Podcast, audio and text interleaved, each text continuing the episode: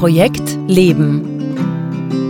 Der Podcast, der dir dabei hilft, deine Personal Projects clever zu managen, damit du all die Dinge verwirklichen kannst, die dir wirklich wichtig sind. Denn das Leben ist für jeden eine Premiere. Projekt Leben. Für alle, die noch etwas vorhaben im Leben.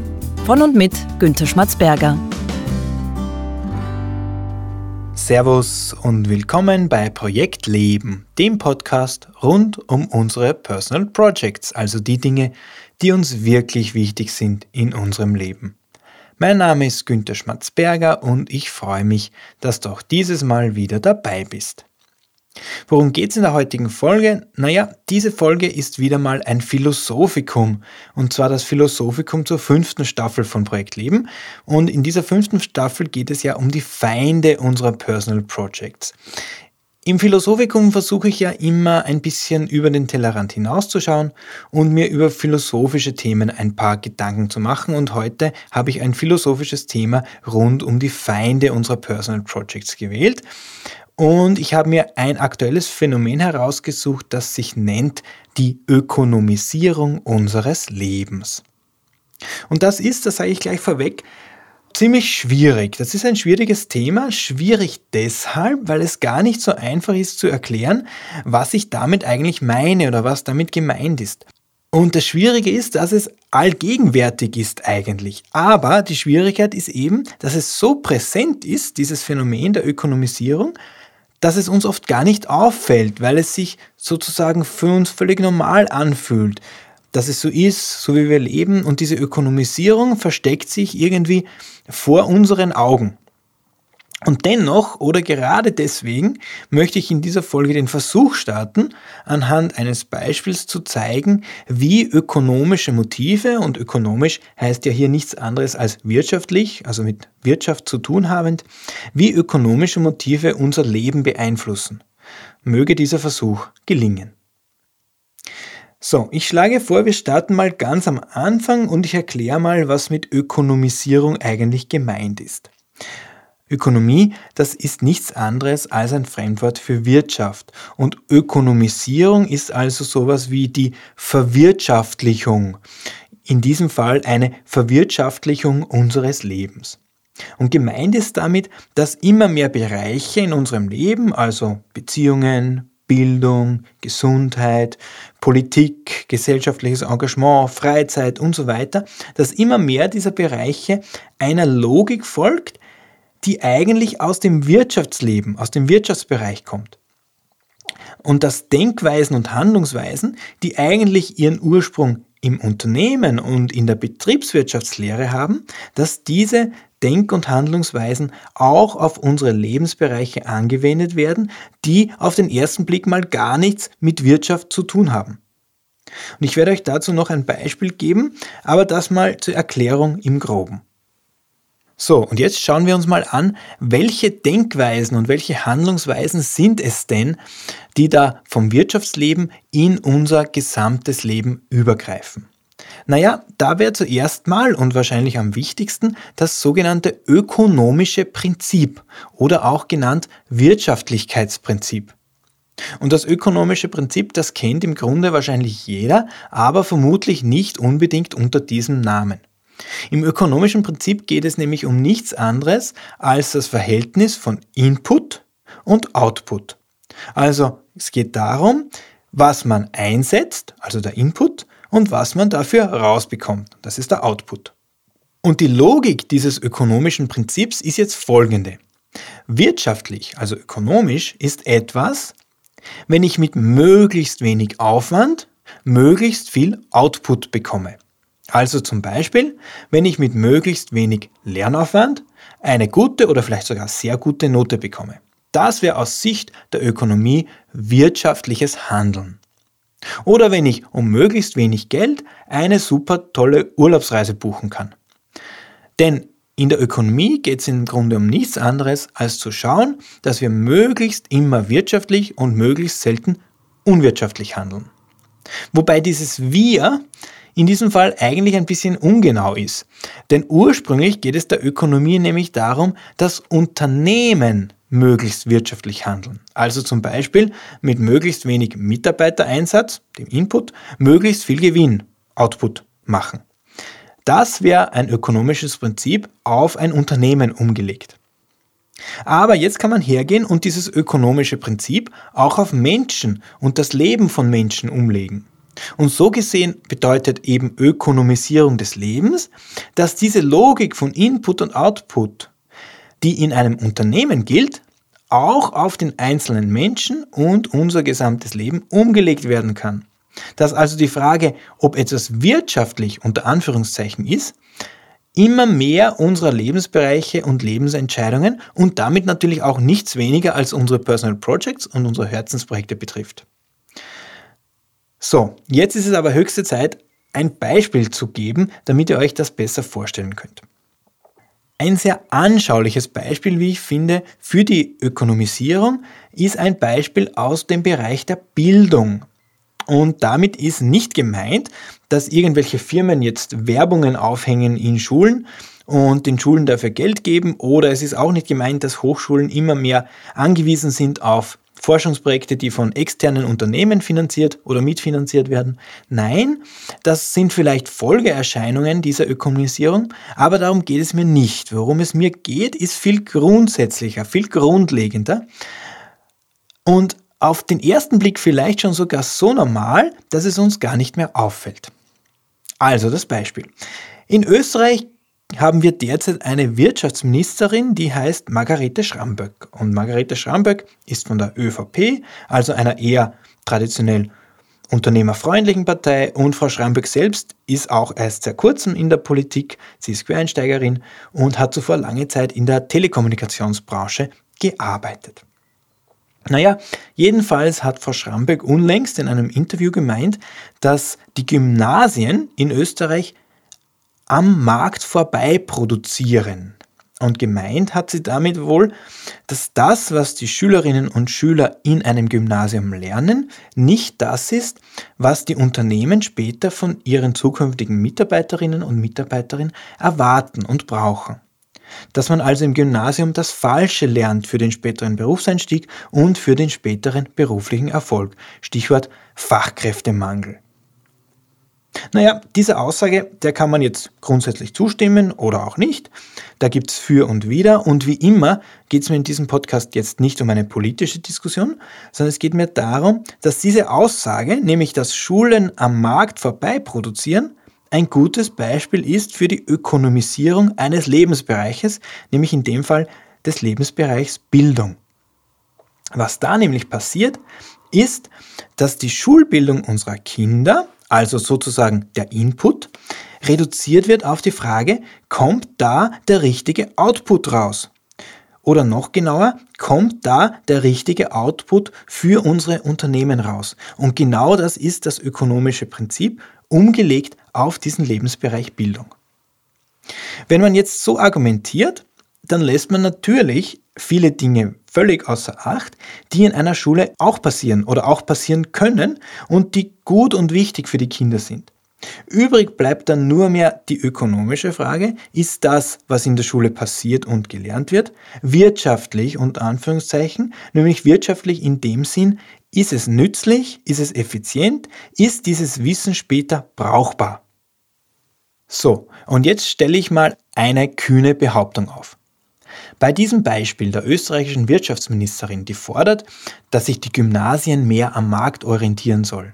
Ich behaupte, dass sich viele Menschen da draußen in Österreich oder in Deutschland denken, ja, da hat sie eigentlich recht. Und ich behaupte auch, dass sich gerade in diesem Moment auch ein guter Teil meiner Hörerinnen und Hörer denken, Günther, ich verstehe nicht wirklich, was da dein Problem ist. Im Grunde stimmt es ja, was nützt es denn, wenn unsere Kinder im Gymnasium sinnlose Sachen lernen, die sie später im Berufsleben nie mehr brauchen?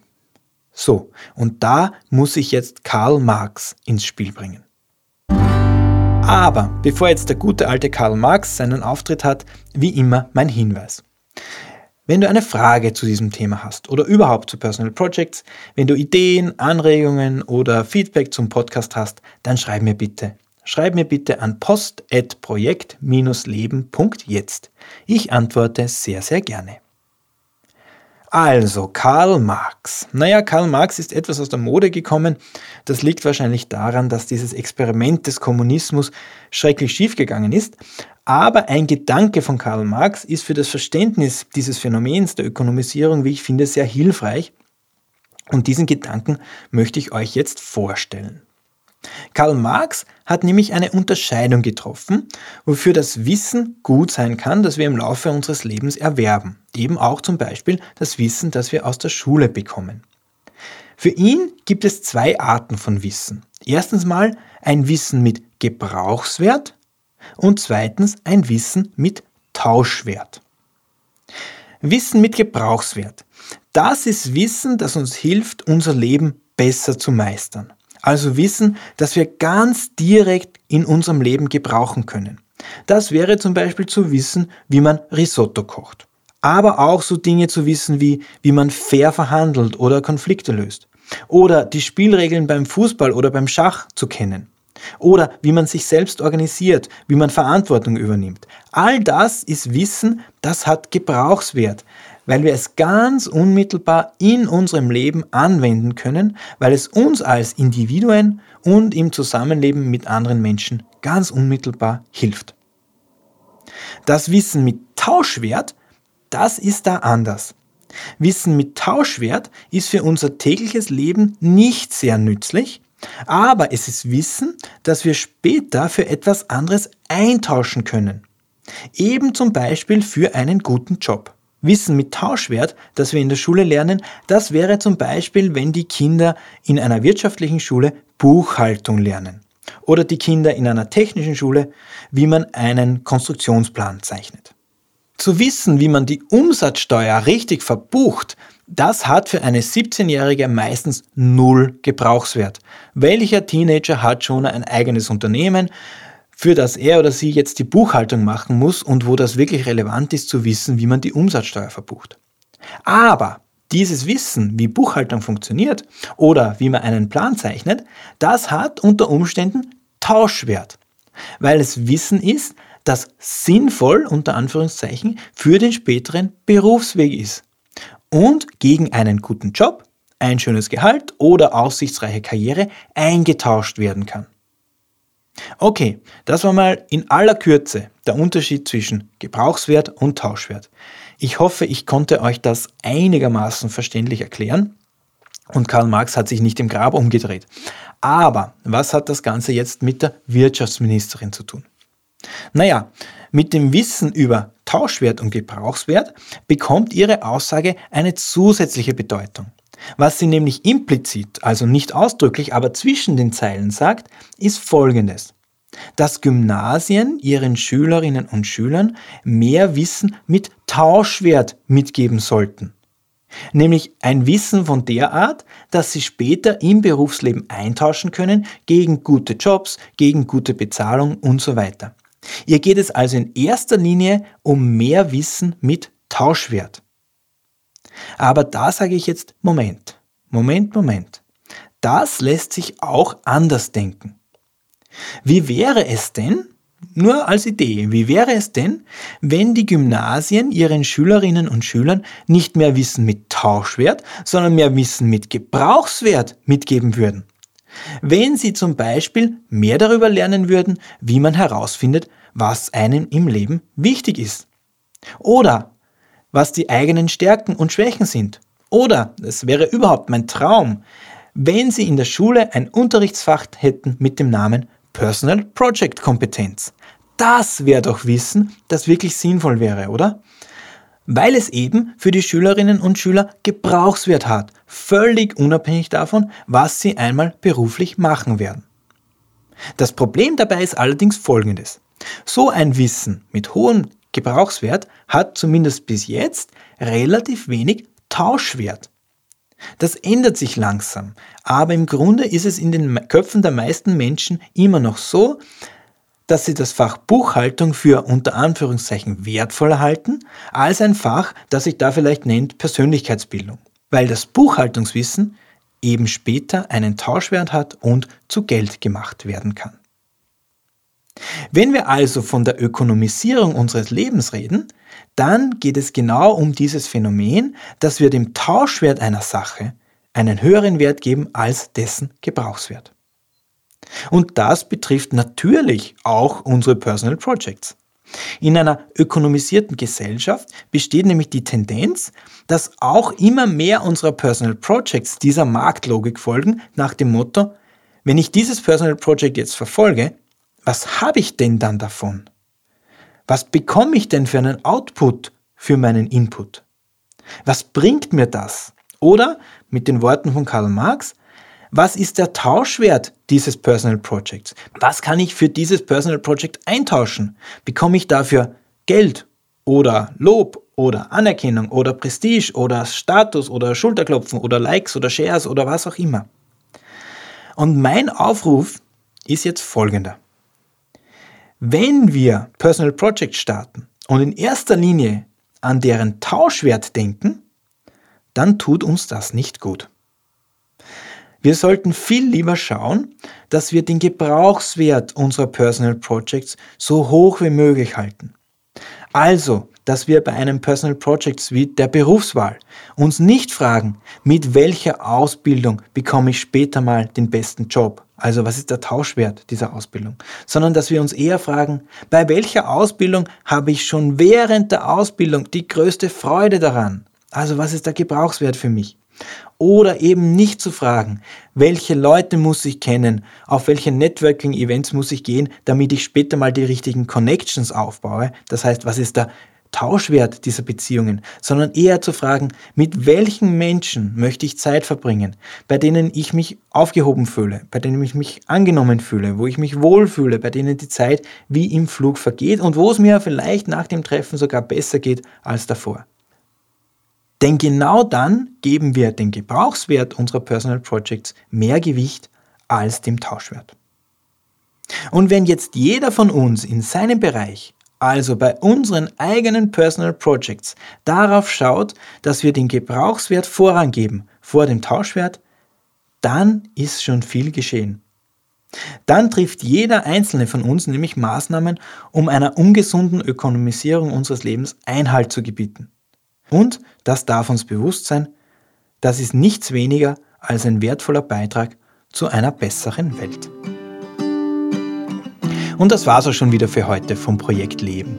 Wenn du jetzt ein oder zwei interessante Gedanken aus diesem Philosophikum mitgenommen hast, dann hat sich dieser Podcast auch schon wieder gelohnt. Alle Links und Infos zu dieser Folge und auch die Folge zum Nachlesen findest du wie immer auf www.projekt-leben.jetzt. Auf dieser Webseite kannst du dich auch in den Projektleben Newsletter eintragen. Der Newsletter versorgt dich laufend mit allem Wichtigen rund um den Podcast. In der nächsten Folge gibt es wieder eine Ausgabe des allseits beliebten Buchclubs, wie immer mit meinem Co-Host Martin Schmidt. Wir sprechen über zwei Bücher rund um das Thema Überfluss bzw. Minimalismus. Ich würde mich freuen, wenn du auch nächste Woche wieder dabei bist. Danke fürs Zuhören und alles Gute für deine Personal Projects.